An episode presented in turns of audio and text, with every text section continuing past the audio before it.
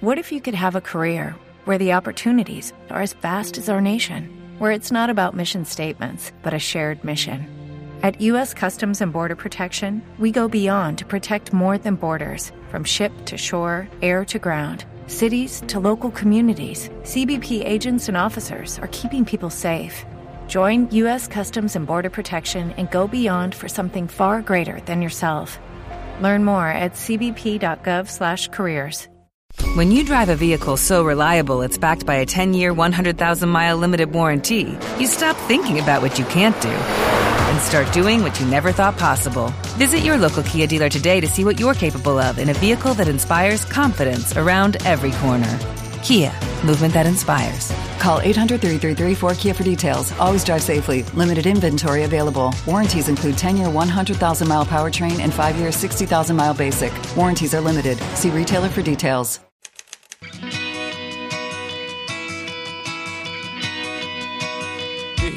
Na Estante, o seu podcast de adaptações literárias do site Leitor Cabuloso.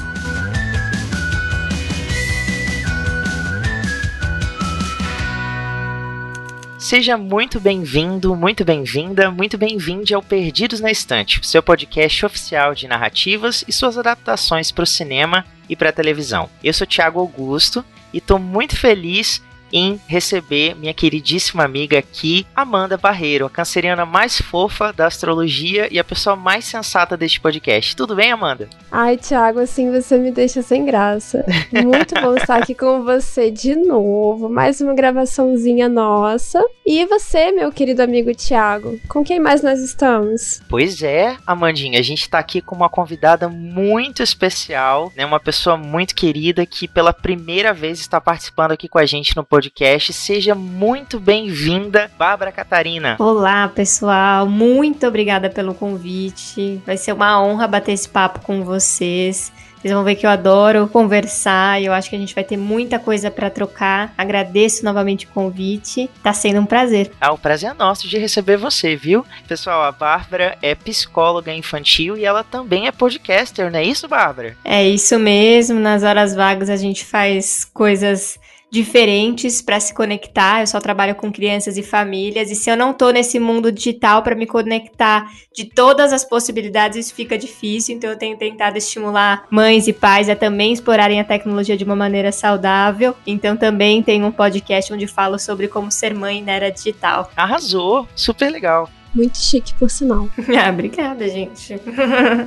esse trio maravilhoso não está aqui por um acaso, né? Pelo título deste podcast, você ouvinte já sabe que o assunto de hoje é filme e é aquele filme que deixa a gente com o coração quentinho. No episódio de hoje a gente vai falar sobre um dos fenômenos do cinema familiar, vamos colocar assim, que foi o filme Extraordinário, né? Adaptação do livro de RJ Palácio, que a gente já falou no episódio passado, e que hoje vai ganhar essa abordagem um pouquinho mais afetiva, um pouquinho mais característica por essa equipe que está aqui falando com você. Então, sem mais delongas, assistente, por favor, traz pra gente os dados desse filme.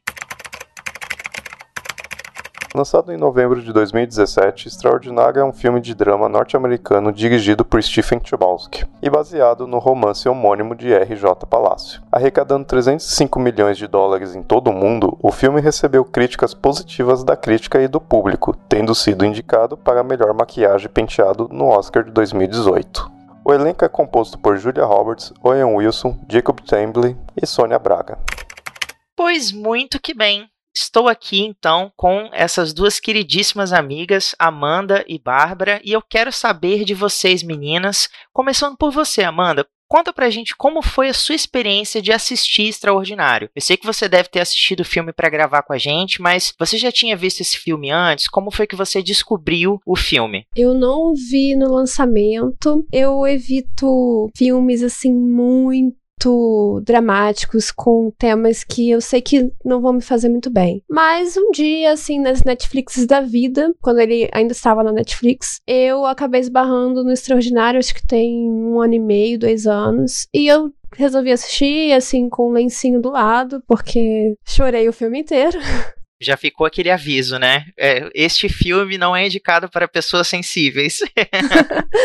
Mas foi uma experiência assim muito legal no final, porque por mais que toque em assuntos tristes e assuntos bem delicados, é, ele te dá uma, uma sensação gostosinha no final até. Então não foi tão, tão tenso assim. Aí eu assisti de novo agora pra gravação, né? E chorei tudo de novo. Mas realmente é um filme muito, muito emocionante. Não tem como a gente passar por ele sem, né, se sentir um pouquinho tocado. E por falar nisso, Bárbara, você, né, no seu âmbito profissional, você já indicou, né, pelo que você me contou nos bastidores, você indica muito extraordinário para algumas situações, né, algumas pessoas com quem você está fazendo ali a terapia. Como é que funciona? Como é que é a sua relação com esse filme? Olha, Thiago, é muito interessante porque eu, é um pouquinho diferente da Amanda, eu, por ser psicóloga, eu gosto muito de filmes que mexem com a nossa é, emoção, né? Mexem muito com as nossas sensações. Então, assim, tendo filmes que vão falar de temas importantes, eu tô assistindo. Eu assisti no cinema, extraordinário. Se eu não me engano, eu assisti duas ou três vezes no cinema e depois eu fui assistindo conforme eu vou conhecendo alguns casos, eu assisto novamente porque eu indico e depois eu trabalho em sessão. Eu gosto muito de trabalhar com livros, uh, séries, filmes em sessão, principalmente com adolescente, porque fica muito mais concreto para eu trabalhar temas complexos e eu consigo trabalhar de uma forma mais projetiva aquilo que eles estão sentindo. E o Extraordinário é um filme que trabalha muitos temas importantes emocionais, onde a gente consegue fazer algumas análises e mexe, né? Eu acho que como todo mundo que assistiu esse filme é, ficou tocado de alguma forma, porque toca em partes muito profundas, pode não ser da própria história, pode ser da história de alguém, pode ser é, simplesmente pela empatia que você tem pelo filme, mas são coisas que eu gosto muito e são recursos que eu uso no meu setting terapêutico. Olha, eu concordo que, assim, não tem como, né, a gente passar pela história de Extraordinário, pela história do Og, sem se emocionar, porque ela fala sobre muitos aspectos, assim, é, importantes, né, a gente fala sobre amadurecimento, fala sobre infância, fala sobre relação familiar, então eu acho que ele é um filme que tem muitos, muitos ganchos para que a gente possa fazer, né, essa, essa conexão. Mas antes da gente falar um pouquinho mais profundamente sobre o filme, Amanda, será que você consegue fazer uma rápida sinopse para o nosso ouvinte que, de repente, está caindo aqui de de paraquedas e nunca ouviu falar de Extraordinário? Bom, então, Extraordinário vai nos contar a história do menininho chamado Og Pullman. Ele tem uma deformidade facial e tem alguns outros probleminhas de saúde. É, eu sei que é uma situação genética que acabou causando alguns problemas de deformidade óssea na face, então, é, como tudo no rosto é muito mais proeminente, enquanto criança tem essa situação toda de bullying, de vergonha, de se sentir diferente, de querer ser igual aos coleguinhas e tudo mais o Og passa por uma transição aí de ir para a escola, tem a questão familiar também que tem que lidar com uma criança que tem essas necessidades, enfim. Para resumir bastante, vai acompanhar a trajetória do Og ali por esse período de transição e as consequências disso para a família. É isso aí. É, eu acredito que hum, o filme, se a gente vai olhar um pouquinho mais de perto, além de falar sobre todas as questões, né, da doença congênita do Og, ele traz vários aspectos aspectos da adolescência, inclusive, quando fala um pouquinho da visão da irmã, fala um pouquinho sobre os dilemas da escola, não só para uma criança pequena, como para os adolescentes. Então, eu acho que é um filme muito completo inclusive também sobre a visão dos pais, de insegurança, de deixar o filho crescer, de deixar o filho passar por dificuldades, com esse dilema de dois filhos, como é que eu dou atenção. Então, são muitos aspectos. Eu acho que é um filme muito rico, muito complexo de como que você maneja filhos diferentes com necessidades diferentes, em idades diferentes. É, é um filme muito rico. Tá vendo, Thiago? Foi uma sinopse a duas. Adorei. Meninas, pegando esse gancho de vocês em relação, né, a, ao desenvolvimento do, do, Og enquanto protagonista da história, é interessante a gente perceber que, embora, né, é, isso até é uma fala de uma das personagens, a irmã mais velha, a Via, ela fala que o August é o Sol e que ela, a mãe e o pai são os planetas que orbitam em volta dele. Desde o momento em que o Og nasceu, toda a família, né, vive em função, digamos assim, de tornar o mundo um lugar melhor, mais confortável para o Og, que já passou por muita coisa, né? Já fez diversas cirurgias. Eu estava pesquisando aqui rapidamente essa síndrome que o personagem apresenta, ela existe de verdade. É a síndrome Treacher-Collins. É uma condição congênita rara que acomete digamos assim, uma a cada 50 a 70 mil crianças em todo o mundo. Então é uma doença rara. Na própria história do filme, a gente vê que os pais do Og, ambos apresentam, né, esse gene. A Via nasce, mas ela não desenvolve,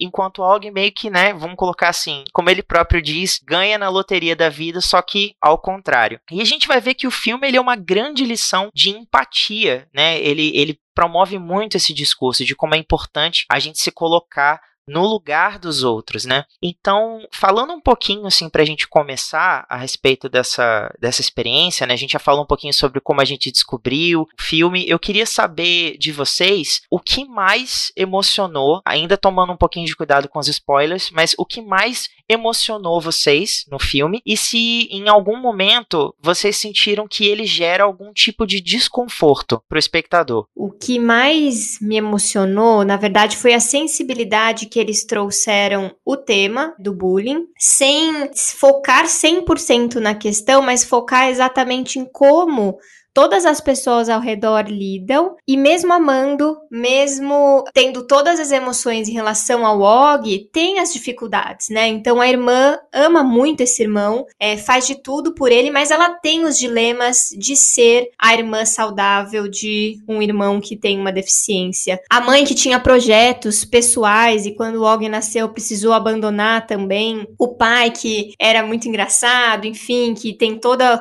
a, a, sua forma de lidar, então tem todo um jogo de brincadeira ali com o Og, de que tem medo da mãe. Então eu acho que eles trouxeram de uma forma leve e muito profunda como isso pode acontecer e como que a gente pode lidar. Então, eu acho que é um filme é muito emocionante. É, eu, como lido com crianças, além de crianças de desenvolvimento normal e crianças de desenvolvimento atípico, filmes como esse me tocam muito porque eu sei como é a dinâmica familiar e eu sei o quanto é difícil essa inserção e eu sei o quanto pode ser cruel esse período escolar. Então, acho que na minha visão, o filme de modo geral me emociona muito, mas o que eu gostei foi a forma como eles apresentaram o filme em várias visões, inclusive da melhor amiga, da irmã. Isso traz uma sensibilidade muito grande para quem está assistindo, para que você possa ver que, calma, tem, tem várias perspectivas de um mesmo ponto e a gente precisa prestar atenção.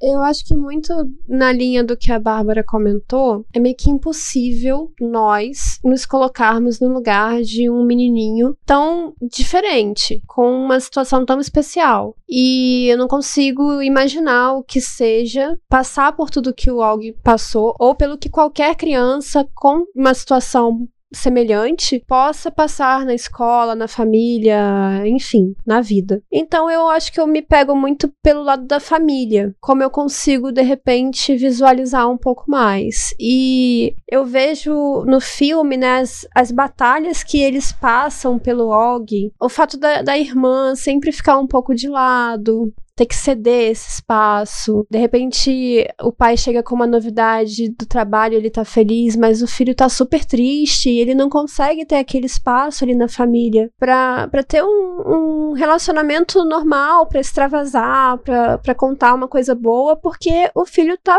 muito tristinho, coitado. E a mãe também tendo que abandonar, praticamente abdicar da vida dela, né? Assim como muitas mães fazem, mas mães de crianças com necessidades especiais mais ainda acho tudo isso muito emocionante, sabe? Tem algumas cenas que realmente me pegam de jeito nesse filme. E sobre incômodo, Thiago, eu acho que várias cenas da escola passam bastante incômodo. Nossa, para mim foi assim também. Eu diria que o que choca de verdade nessa história não é a aparência do Og, né? Como ele mesmo coloca, ah, eu já tô acostumado com as pessoas olhando para mim e depois daquela segunda olhada, né? Tipo, nossa, será que eu vi isso mesmo? Será que não foi uma coisa da minha imaginação? Esse garotinho ele tem um rosto assim diferente mesmo? Não. O que choca, gente, o que impacta é a forma como algumas pessoas, sobretudo as crianças, é, elas têm essa capacidade de, de demonstrar mostrar certa crueldade, sabe, em relação à, à expressão do, dos sentimentos, a forma de falar, em como a gente julga rápido demais as coisas principalmente, sobretudo, baseada nas aparências, né? A gente acha que conhece alguém pura e simplesmente porque você está vendo a pessoa, sem entender que, né, ela é um ser humano em desenvolvimento e que ela tem toda uma história de vida até chegar àquele ponto. Existe muito mais do que aquilo que os olhos estão vendo, né? Então, em, em, alguns momentos, isso, isso também me machucou muito, assim, e, e, e, me surpreendeu. Eu diria que isso foi o que mais me emocionou, o quanto o Og foi capaz de ser corajoso. Falando um pouquinho sobre esse âmbito de, de atuação, o ator, né, que faz o papel do August, o Jacob Tremblay, ele já tinha me surpreendido em outro filme, né, que era o, o Quarto de Jack, mas aqui esse garotinho está excepcional. Eu li algumas críticas a respeito de eles não terem escolhido realmente uma criança que tem tem a síndrome de Treacher, mas na verdade eu diria que exigiam muito dele justamente por não ter essa síndrome, essa, essa, questão congênita, e ao mesmo tempo ter que mergulhar no universo de um personagem como esse. E ele é só uma criança, sabe? Ele ainda não é nem um adolescente. Como é que vocês sentiram isso, assim, em relação a, a principalmente a atuação do personagem? E no seu caso específico, Amanda, como foi a transição, assim, do que você imaginou enquanto estava lendo o livro pro que você viu no filme? Bom, primeiro que o ator é maravilhoso. Eu também também vi o quarto de Jack, vi bem antes do Extraordinário, inclusive. E é outro filme que eu chorei um monte, como sempre.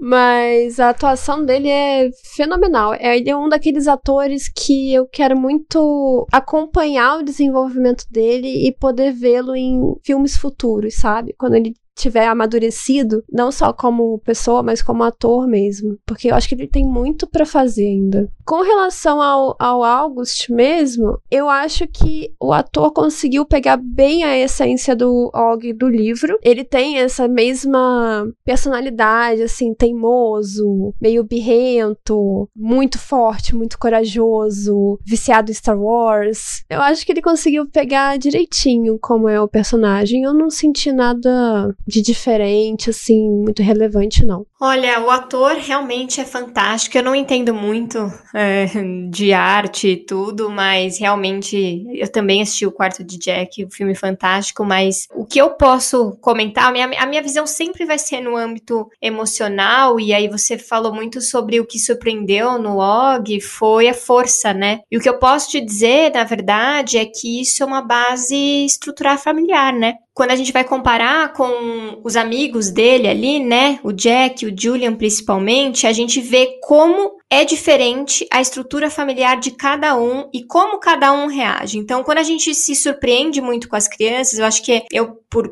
trabalhar com isso, eu entendo muito, a gente fica às vezes surpresa com a capacidade de uma criança ser cruel, é que na verdade, assim, nós seres humanos temos essa capacidade, o que a gente vai aprendendo é camuflar isso, como que a gente vai fazer, e uma criança que ela não tem uma base estrutural, emocional, social e familiar muito forte, ela vai representar isso na escola. Então, quando a gente observa como os pais do Julian lidam com ele, como os pais do Jack lidam com ele, como os pais do Og lidam com ele, a gente entende por que cada um tem aquela personalidade. Então, eu não me surpreendi nesse aspecto no filme, porque como eles constroem muito bem o início do filme, como a mãe lida com Og desde que ele é pequeno, fortalecendo aquele emocional, a inteligência, porque o Og tem uma deformidade física, mas intelectual, ele é extremamente inteligente. O jeito que eles é, empoderaram ele é você está pronto, você vai, você vai dar conta. Ele estava pronto para aquele desafio. E eu acho que essa sensibilidade de uma família né? Eu também sou psicóloga hospitalar, então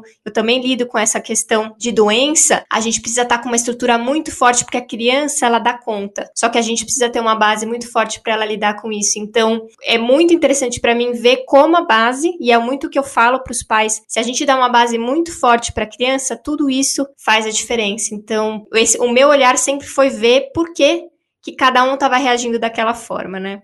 É perfeito, concordo sim 100%. Inclusive, como professora, eu vejo isso demais em escola também, sabe? As crianças trazem para a escola todos os hábitos, todo, tudo que elas ouvem os pais falarem, elas repetem, elas nem sabem o que estão falando, elas repetem. Então, repetem comportamento, repetem falas, repetem padrões. Acho que a família realmente é a base de tudo. Com o lançamento de Extraordinário nos cinemas brasileiros, a Paris Filmes e a rede de cinema Kinoplex anunciaram a doação de parte do valor da bilheteria para ajudar nas cirurgias de crianças com deformidades faciais. Uma ação em parceria com a Operação Sorriso e as secretarias de educação dos estados de São Paulo, Porto Alegre, Curitiba, Rio de Janeiro e Belo Horizonte. A canção Wonder, de Natalie Merchant, também serviu como inspiração para a autora do livro e é tocada durante os créditos finais do filme.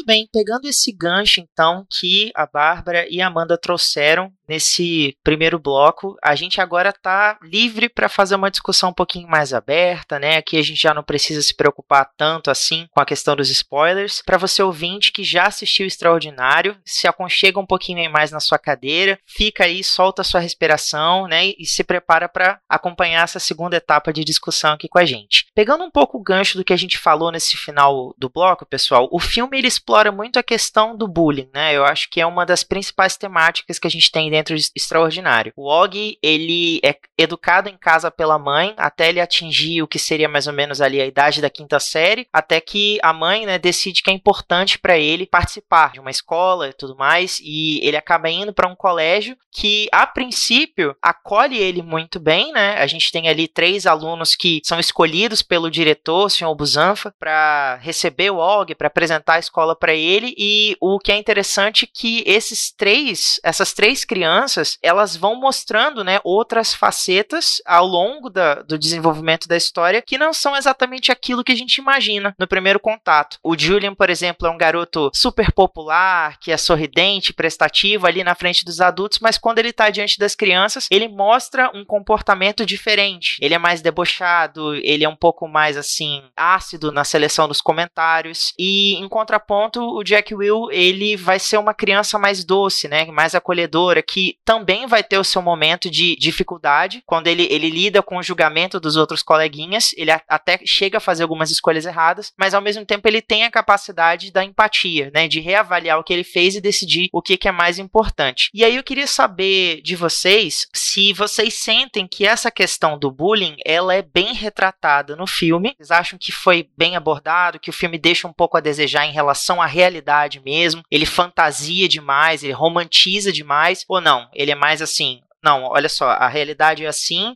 e a gente vai mostrar como ela é. Olha, eu acho um, um, pouco difícil de apontar o dedo, até porque o nosso contexto brasileiro com bullying é um pouco diferente do contexto norte-americano. Então eu não tenho como dizer como que é a realidade de lá, assim, na prática. Pra cá, eu acho que o filme exagera em alguns momentos. Dificilmente no, no Brasil você tem situações tão extremas quanto certas cenas do filme. Não que não possa existir, mas são casos mais isolados na minha visão. Claro que o caso do Og também é um caso isolado, porque é uma criança única, digamos assim, né? Muito difícil acontecer uma síndrome dessa. É muito raro. Me parece que em alguns pontos o filme dá uma exagerada para forçar uma carga dramática mesmo e abordar esse assunto com mais mais força, com mais profundidade. Não sei qual a opinião da Bárbara sobre isso. Para ser bem sincera, eu acho que tem muita capacidade de ser real. Na verdade, eu já presenciei e atendi casos de bullying muito graves,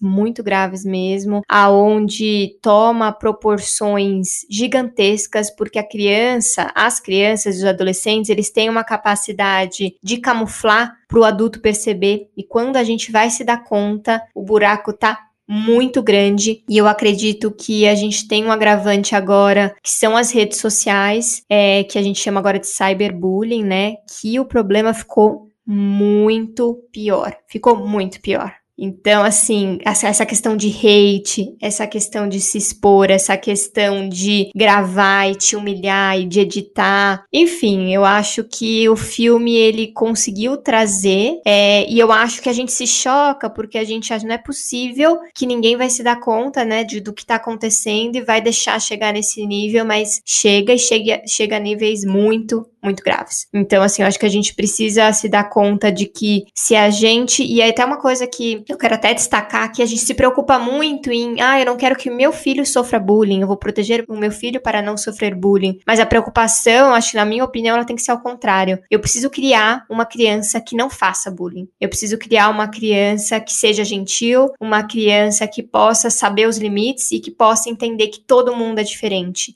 Ainda mais nos dias atuais que existem, pode não, não existir tantos OGs, né, com deformidades faciais, mas hoje a gente tem várias diversidades em vários aspectos sexual, de comportamento. Então a gente precisa ensinar sobre diversidade, a gente precisa ensinar mais do que proteger, a gente precisa preparar seres humanos mais amorosos, mais empáticos, porque o que eu sinto hoje é que a gente está numa sociedade que destila ódio e fica muito camuflado em liberdade de expressão. Ah, eu, é, é, o meu lugar de me expressar. E eu acho que a gente está muito mais na falta de respeito do que na liberdade de expressão. A gente precisa saber o nosso limite, mas para isso a gente tem que conhecer o limite do outro. Então, na minha opinião, acho que o, o filme ele traz isso, a gente se choca, mas a minha preocupação, eu acho que a gente está caminhando para um lugar muito pior, porque isso vai para, no caso, né, lá não tinha, mas é, eles podem fazer filminhos, poderiam fazer filminhos do Og, postar na internet, e isso ficar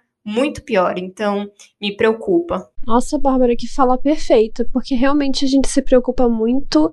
Bom, eu não sou mãe, mas a gente se preocupa muito com as nossas crianças, com as crianças que a gente convive. E não com o que as crianças que a gente convive estão fazendo com as outras crianças, né? E eu acho que isso realmente é um alerta muito relevante, muito importante que você está fazendo. O filme em si, ele aborda a temática do bullying pela visão das escolas norte-americanas. Então a gente vê pelo cenário da, da cultura pop, né? Pelo o ideal que o, o cinema mostra pra gente é que esse, é, essa fase da escola ela é muito permeada por esse, esse, essa escalada da popularidade. Isso, isso parece ter um peso muito importante para eles, um peso que a gente acaba não reconhecendo tanto, eu diria, né? Pelo menos na, na minha época de escola, eu não cheguei a vivenciar essa questão de, de ser ou não popular. Mas existia, sim, né, a questão do, do, do, preconceito, da intolerância. Eu diria que o, o, a palavra bullying ela foi inserida no nosso vocabulário recentemente, mas a prática ela já era antiga, ela já existia, a gente só não falava sobre ela. Eu já vi muito adulto dentro da minha própria família dizer que bullying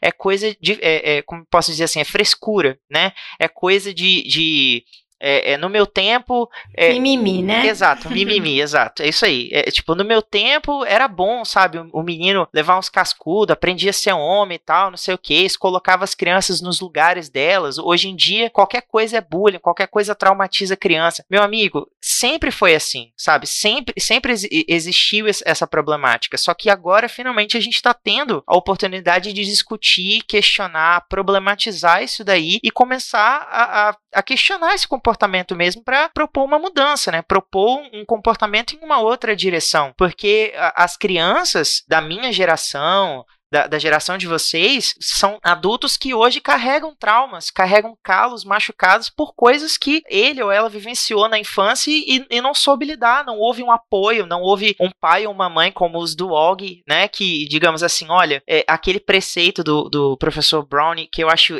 excelente, maravilhoso, sabe, entre você tá certo e ser gentil, escolha ser gentil, não necessariamente você tem que revidar um ato de violência, seja ela física ou verbal, com outro ato de violência, você pode escolher escolher ensinar algo de bom daquilo. E eu acho que o Og é muito poderoso nesse sentido. Os, os pais ensinaram ele muito bem, né? Sim, sem dúvida. E o que eu me surpreende muito, né? Acho que nessa discussão que a gente está trazendo é que antigamente a gente simplesmente não via os impactos dessas ações. Não quer dizer que elas não ocorriam. Tanto ocorrem que a gente está falando aí de adultos, então tô com 30 anos aqui, que é uma geração que eu recebo esses pais né, dessa geração de 30, 40 anos, que, que tem crise de ansiedade, autoestima baixa, é, sentem-se frustrados. Então, assim, será que eles não tiveram consequências de ter uma infância muito dura? É, então, a gente precisa tomar um pouco de cuidado com essa repetição dessa fala, a gente precisa tomar um pouco de cuidado com dizendo que essa geração tem mais frescura. Na verdade, acho que é uma geração que a gente dá mais voz, tem os prós e os contras, só que a gente precisa, como adulto, entender que tudo que a gente faz tem consequência, e principalmente no cérebro em desenvolvimento, isso é ainda maior. Então, a gente precisa pensar que uma consequência é, de um bullying, ela gera ali anos, anos e anos de consequência emocional, como qualquer outra é, como violência psicológica, sexual, qualquer outra situação. Então eu acho que esse filme ele foi muito sensível. O diretor era muito sensível à forma como ele lidou, a forma como ele é, enquadrou os pais do Julian, por exemplo. Achei de uma sensibilidade muito grande de mostrar que a escola tem um papel sim de enquadrar, de colocar limite e de falar, oh, aqui não, e esse aqui é o seu papel de cuidar. E assim, é muito interessante porque é, eu gosto de trabalhar muito de perto com as escolas, com as professoras, porque eu sinto que as professoras ficam muito desamparadas nessa situação. Então, eu gosto de dar esse suporte, porque é muito fácil colocar a culpa na professora, colocar a culpa na escola, e se tirar a responsabilidade de calma, eu não posso terceirizar uma educação, né? Eu acho que a gente precisa entender que cada um tem uma parte importante. Eu acho que o filme também traz isso, como a escola pode gerenciar. Então, até a cena, para mim, mais emocionante é a cena final do filme. Ela é mais emocionante porque quando o Og agradece a mãe, obrigada por não desistir, é isso, a gente precisa se empoderar, porque a criança, ela vai passar por uma dificuldade, ela vai querer desistir. E nós, adultos, a gente fica é, sentindo muito, não, eu não posso deixar meu filho sofrer, mas é, a gente precisa incentivar, porque a criança vai dar conta. É o que eu falei no, no meu comentário anterior, a gente tem muita preocupação em proteger, em proteger, em proteger, mas a gente precisa fortalecer e pensar como a gente vai criar seres humanos capazes de ter empatia com o próximo, né? Que foi aconteceu com o Jack e que foi o que aconteceu ali com toda essa reviravolta ali da escola e que quando ele se empoderou foi muito emocionante. Então a gente precisa entender e pensar sobre isso de uma maneira muito mais profunda e entender cada um tem o seu papel. Eu acho que esse filme traz essa reflexão. Uma coisa que uh, me chamou a atenção aqui, quando a gente fala de bullying é muito antigo, na verdade ele só não tinha esse nome, hoje é chamado de mimimi. Antigamente o bullying não era só dos colegas, até os professores faziam bullying com as crianças. Todo mundo da nossa geração, até mesmo das gerações atuais, não vamos é, fechar os olhos para isso, não. Já teve um professor que riu do aluno, que viu os coleguinhas implicando, fazendo bullying, fazendo alguma maldade, e riu, debochou, participou da brincadeira, disse que não, isso é, é besteira, coisa de criança, vocês se resolvam, ou alguma coisa do tipo. Então, realmente, o, o adulto, seja a família, seja o educador, precisa ter sua parcela de responsabilidade e precisa assumir a culpa que muitas vezes esse comportamento se agrava por omissão ou até mesmo por incentivo dos próprios adultos. Isso é muito grave queria pegar também um gancho do que a, do que a Bárbara falou sobre a questão da participação da escola né, e da família na, na vida e na educação da criança, porque o Og ele traz uma fala no livro que eu acho muito legal. Ele diz assim, ele comenta com a mãe, acho que é depois da, da feira de ciências que ele acha curioso como que os pais acabam se aproximando dos pais dos, dos amiguinhos dos filhos. Então, por exemplo, assim, os pais do Og ficam muito amigos dos pais do Jack Will e os pais do, do Julian acabam ficando mais amigos, mais próximos daqueles pais com quem o, o, os pais do, das crianças com quem o Julian anda. Eu acho que não é por um acaso. Ele, ele comenta assim que a própria mãe dele fala também que a, a é, é, uma coisa que acaba influenciando. A gente se aproxima daquelas pessoas que apoiam a gente, né? Que, que digamos assim, são similares, são espíritos afins, vamos colocar dessa forma. E eu, eu acho isso muito poderoso porque algumas lutas a gente não encontra forças dentro do, de casa, sabe? Assim, algumas coisas a gente vai encontrar o apoio que a gente precisa é, é, justamente na escola. Às vezes você vai ter liberdade de falar sobre um assunto que na sua casa é um tabu, mas um professor, um orientador, um pedagogo, um psicólogo vai te dar aquela abertura necessária para você falar sobre como você se sente. E essa fase da, da pré-adolescência, né? Ela é uma fase de amadurecimento, uma fase de descobertas. E é realmente o momento em que a gente se sente mais confuso, mais perdido, e é quando a gente mais precisa precisa falar sobre o que a gente está sentindo, o que a gente está vivendo, e se o lar, a casa, ela não é esse espaço, onde a gente vai encontrar isso, né?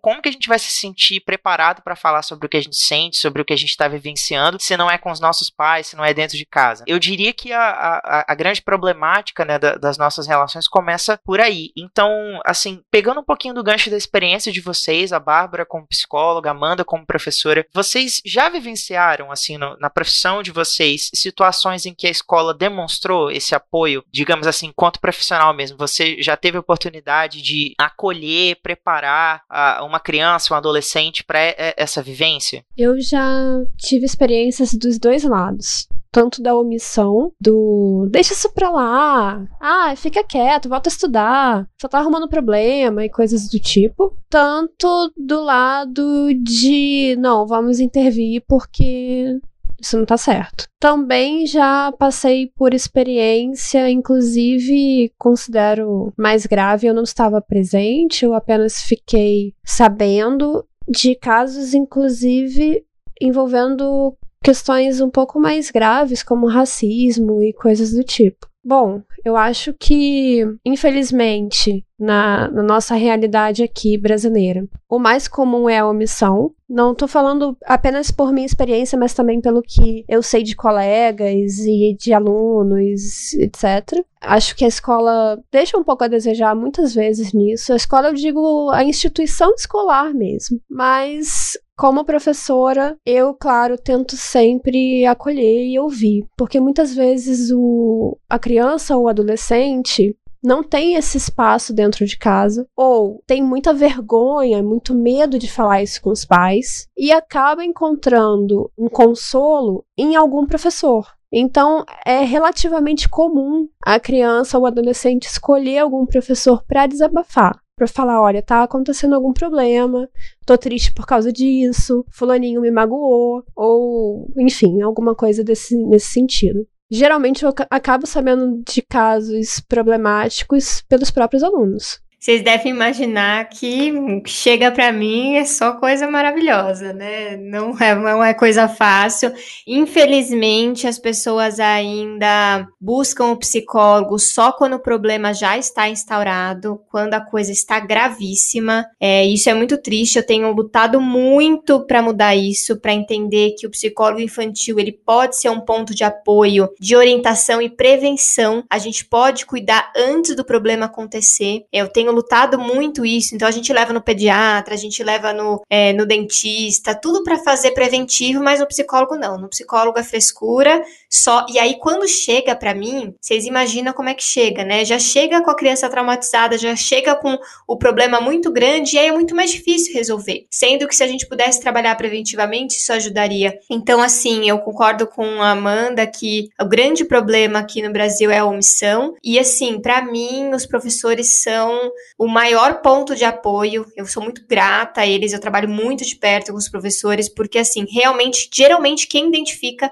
é o professor primeiro, exatamente porque tem essa escuta, tem esse olhar, tem essa, esse papel de confiança. E eu sinto muito porque muitos deles não têm esse preparo de lida emocional, de como vou lidar. Então, eles vão muito pela própria sensibilidade, de como é que pode lidar. Então, eu acho que eles mereciam um treinamento especial para lidar com essas situações, até para isso, porque infelizmente as crianças acabam não tendo esse, essa escuta em casa, não tendo essa abertura, exatamente porque os pais não consideram a questão emocional. Todo mundo quer criança inteligente. Como eu posso estimular para o meu filho ser cada vez mais inteligente, mais inteligente, mais inteligente? Só que a inteligência cognitiva não associada à inteligência emocional não leva a lugar nenhum. Então a gente precisa entender. E aí quando chega para mim, o buraco é muito mais embaixo, então o trabalho é muito mais difícil. E eu tenho um trabalho muito de conscientização dos pais. É, e eu nunca trabalho culpabilizando do tipo você deveria ter vindo antes ou a culpa é sua,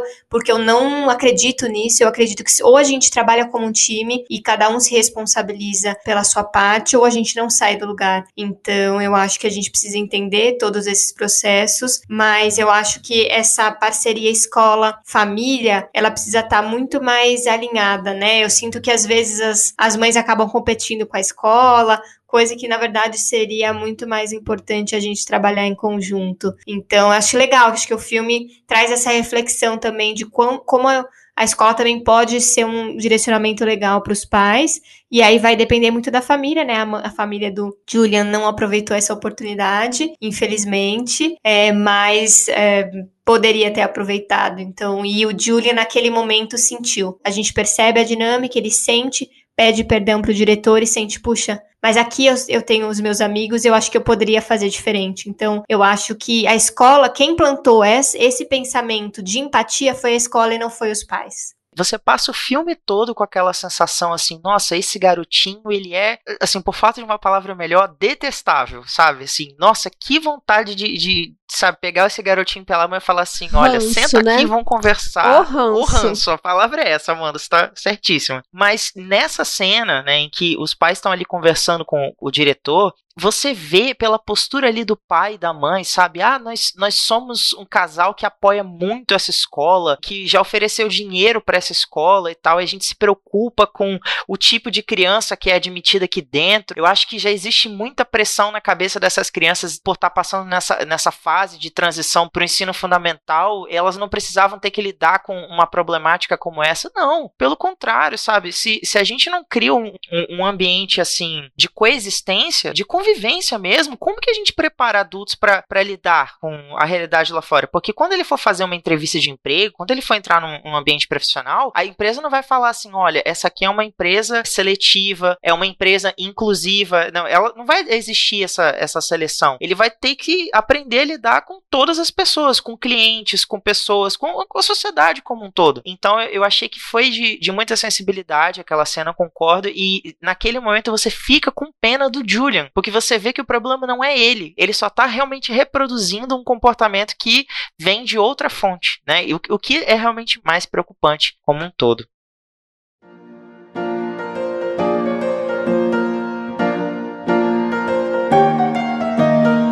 Sabe o que cairia bem hoje? O capitalismo, o patriarcado, o Bolsonaro.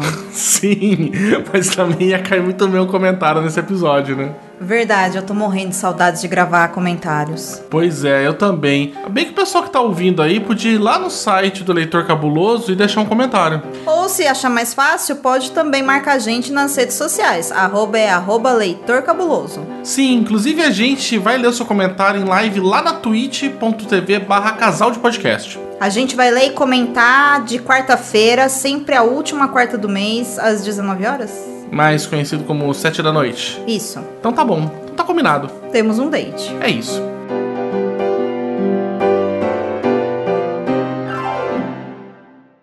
Pois muito bem.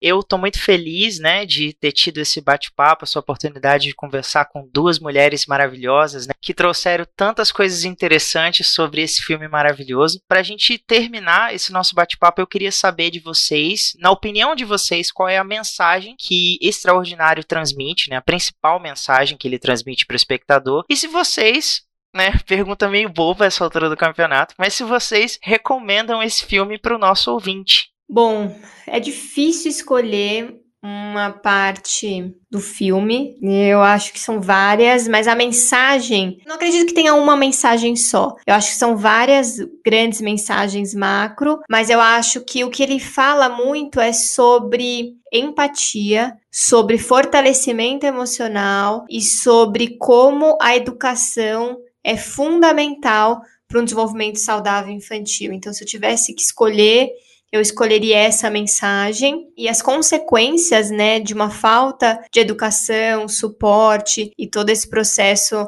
na vida, quais são as consequências ruins e as positivas, como o Og, apesar de todos os problemas que ele tem, ele era bem humorado, ele mesmo tirava sal, fazia brincadeira, então tem uma cena que eu gosto muito, né, que o Jack pergunta, por que você não faz plástica? Ele faz uma uma sacada muito boa do tipo, é, mas é a minha cara com plástico, então ele tira um sarro de si mesmo, muito, mas é óbvio, né? Isso aqui já é com plástica.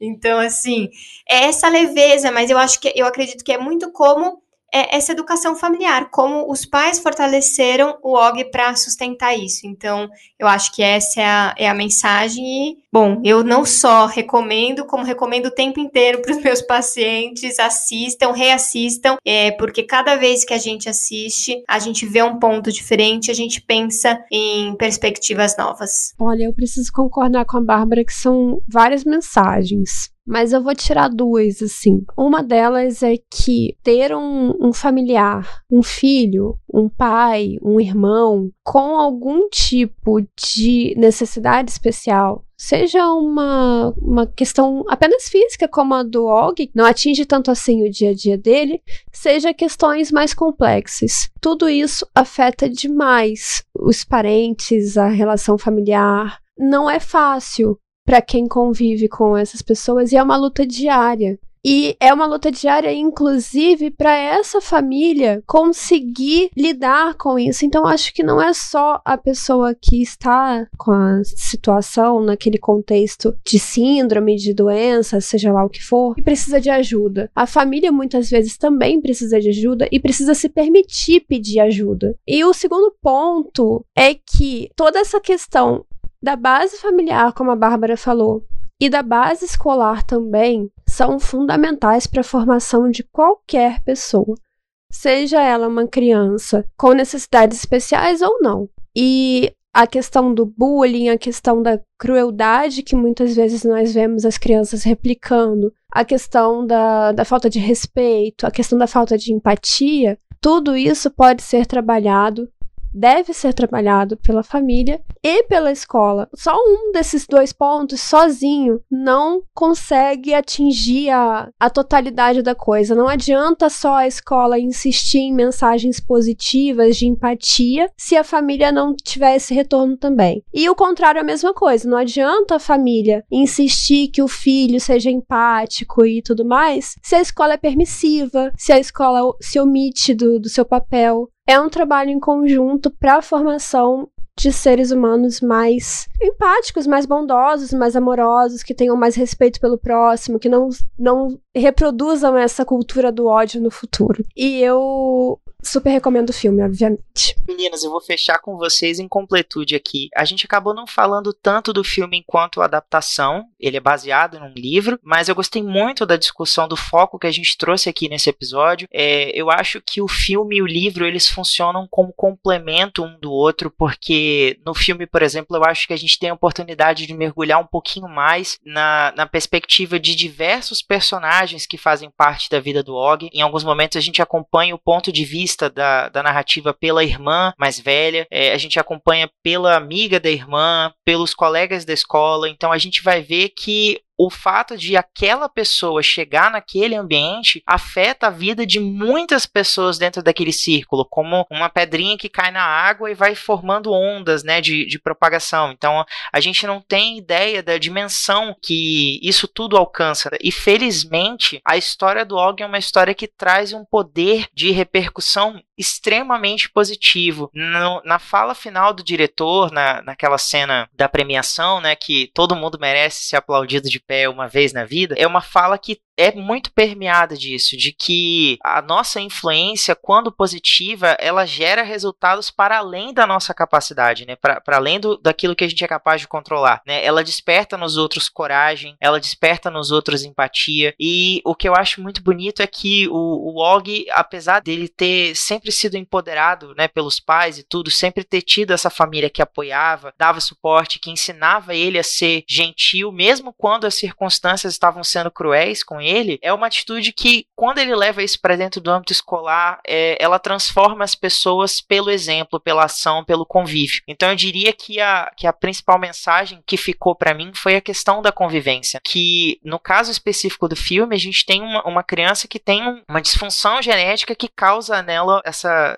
deformidade. Mas no nosso dia a dia, na nossa realidade, a gente vai conviver com todos os tipos de crianças. Crianças que trazem algum tipo de deficiência física, cognitiva, crianças que estão lidando com traumas, que de repente em casa estão passando por alguma situação de, de, de violência, de abuso, e não tem a liberdade de falar disso com ninguém, mas ela vai carregar no corpinho dela, na mente dela, as marcas dessa realidade, e isso vai afetar a convivência dela, a vida dela enquanto adulto para sempre. Ainda pegando esse gancho da convivência, eu diria que assim como um pai, uma mãe, quando recebe ali um diagnóstico de, de que a criança, por exemplo, vai apresentar a síndrome de Down ou, ou uma condição física, intelectual ou genética, e os pais, a família tem que aprender a conviver, não é, não tem outra opção. A gente não pode simplesmente dizer, olha, a gente não quer essa criança, dá para devolver e trazer uma que não tem esse problema? Não, não funciona assim. Então, da mesma forma que a família aprende, a sociedade também pode aprender, pode e deve. Então, quanto mais a gente conviver, quanto mais a gente tiver diálogo é, e integração, eu acho que mais, digamos assim, dinâmico, mais possível vai se tornar essa convivência. E com certeza esse filme é, é, recomendadíssimo, super necessário. Acho que a gente tem que assistir duas, três, dez vezes. Enquanto a mensagem não entrar, a gente tem que continuar assistindo e discutindo. Eu concordo com tudo que vocês falaram. Tiago, na verdade, foi um bate-papo tão gostoso que a gente nem viu o tempo passar. Eu acho que a gente precisa falar sobre temas que são difíceis é, é, a forma como a gente tem de desmistificar. A gente precisa falar sobre isso e no mundo que está cada vez menos tolerante. Então, se a gente não tentar criar uma geração mais acolhedora, eu acho que isso vai ficar cada vez mais difícil. Como eu disse, a minha preocupação com a internet, redes sociais e todo o, o processo que hoje o bullying foi para a internet de uma maneira agressivíssima, me preocupa a saúde mental, né? Adolescentes se suicidando, crianças com transtornos de ansiedade, crianças com depressão. Então, a gente precisa falar sobre isso, a gente precisa falar sobre saúde saúde mental, a gente precisa falar sobre todos esses assuntos antes que seja tarde demais. Assim como eu recomendei o filme, eu espero que todos que tenham assistido e que ainda desejem assistir possam aprender um pouquinho com o Og a, a sermos todos extraordinários também como ele. É isso aí. Minhas queridas, mais uma vez agradeço a participação de vocês nesse episódio. Vou abrir esse espacinho, né? Começando por você, Bárbara. Onde é que a gente pode encontrar um pouco mais sobre o seu trabalho na internet? Faça aí o seu jabá, fale um pouco sobre o seu trabalho, sobre o seu podcast, para que a gente deixe linkado, né, no nosso site, no post desse episódio, mas também para o nosso ouvinte já saber um pouquinho mais sobre onde é possível te encontrar. Bom, vamos lá. Como eu já falei para vocês, eu sou psicóloga infantil e familiar, então eu sou psicóloga clínica, atualmente trabalho com orientação de pais e atendimento clínico infantil. Faço os atendimentos online, então atendo famílias brasileiras do Brasil todo e fora do Brasil, mas presencialmente em São Paulo, Zona Sul de São Paulo, então eu trabalho na modalidade híbrida e produzo conteúdos para a internet porque eu acredito que infelizmente ainda não são todas as famílias que têm acesso ao psicólogo, que é um tratamento que é pago, né, e nem todo mundo tem acesso, então eu acredito que eu posso tentar passar uma mensagem e orientações de outras formas. Então eu tenho podcast, Instagram e eu busco tentar trazer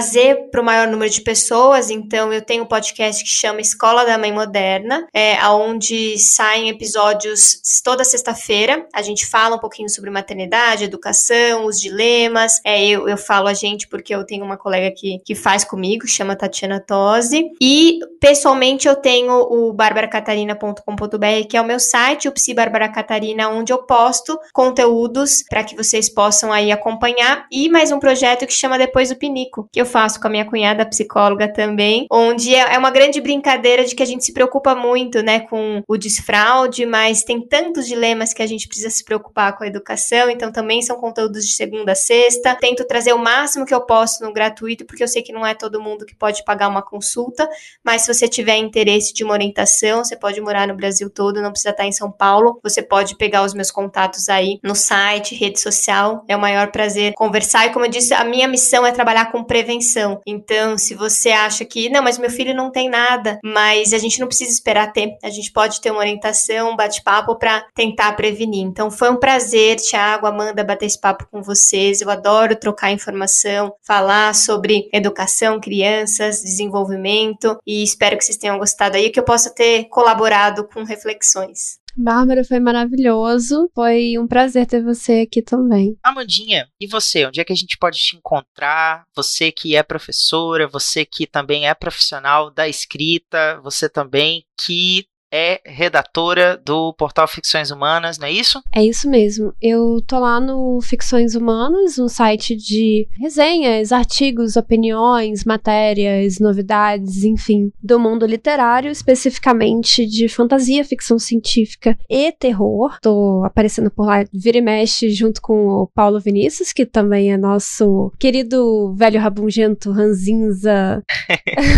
mais amado do Brasil, aqui do Perdidos. É, e eu tô lá no Instagram, eu sou arroba mando barreiro. E, obviamente, vocês me encontram aqui no Perdidos também. E você, Thiago? Eu tô sempre aqui no Perdidos na Estante, gravando podcast, lendo livros, assistindo filmes e séries. Vocês também me encontram lá no Instagram, no arroba um leitor casual. É meu projeto pessoal de leitura né, e comentários. Mas eu também participo do Clube do Livro do Multiverso X, que é uma plataforma aí super bacana, inclusiva, dinâmica, né, para quem gosta de todos os tipos de leitura e que todo mês, né, promove essa leitura coletiva com uma discussão sempre aos domingos a partir das 20 horas lá no Discord. Então, se você gosta gosta de fantasia, ficção científica, suspense, é, livro jovem adulto, clássico, Todo mês a gente tem uma leitura lá escolhida em conjunto e que você pode participar e ler com a gente. Para mais detalhes é só acessar multiversox lá no Instagram e conversar com o nosso capitão, o Ace Barros. Muito bem, caro ouvinte, agradecemos de coração a sua escuta afetiva até aqui.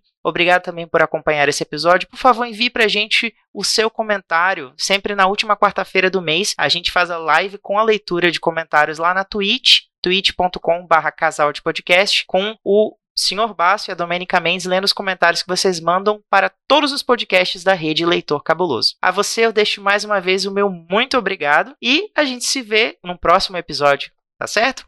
Um abração, tchau, tchau.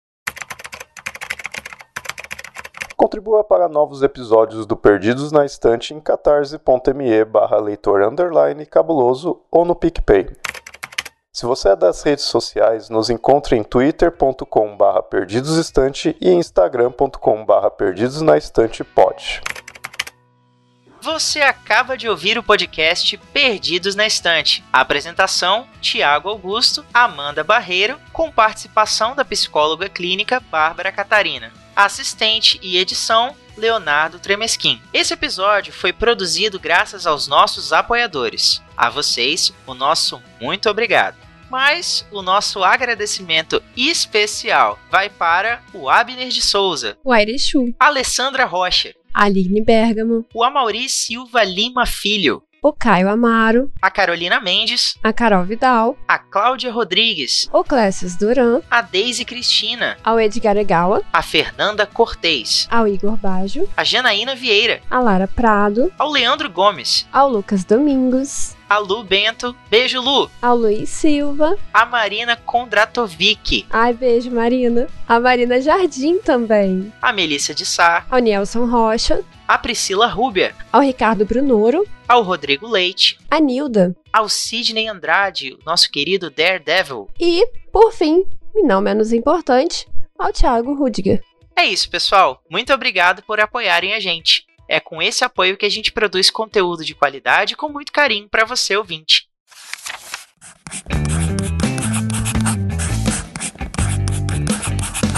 Esse podcast faz parte do site Leitor Cabuloso. Conheça nossos conteúdos em www.leitorcabuloso.com.br.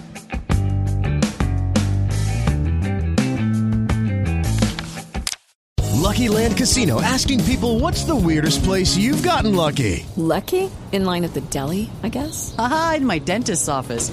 More than once, actually. Do I have to say? Yes, you do. In the car before my kids' PTA meeting. Really? Yes. Excuse me, what's the weirdest place you've gotten lucky? I never win and tell. Well, there you have it. You can get lucky anywhere playing at LuckyLandSlots.com. Play for free right now. Are you feeling lucky? No purchase necessary. Void where prohibited by law. 18 plus. Terms and conditions apply. See website for details.